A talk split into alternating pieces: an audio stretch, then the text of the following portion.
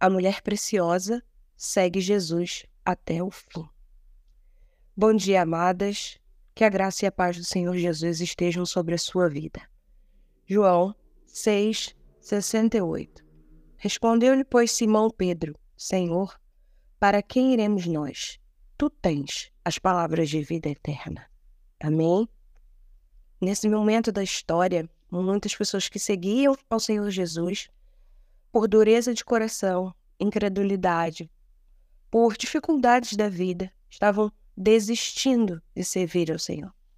E aí Jesus fez essa pergunta aos seus discípulos e Pedro respondeu dessa forma, porque ele entendia que só Jesus é que poderia ter a palavra de vida eterna. Só Jesus poderia ser a esperança na vida dele. Só Jesus poderia ter as respostas que ele tanto precisa.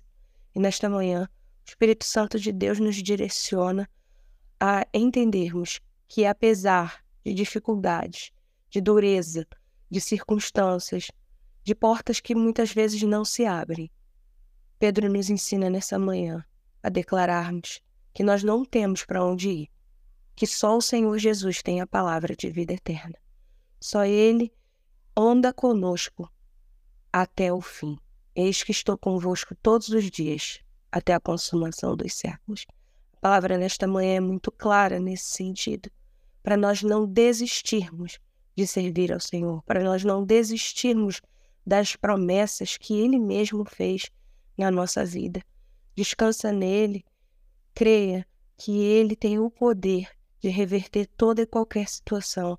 Só Ele pode transformar dificuldades, desafios, lutas em vitórias, doenças em testemunhos, portas fechadas em portas que se abrem e glorificam o nome dele. Então, nessa manhã, responda ao Senhor desta maneira: Senhor, o meu coração te pertence.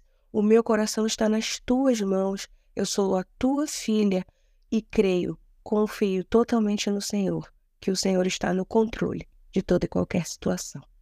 Que o Senhor te abençoe e te guarde. Fica na paz.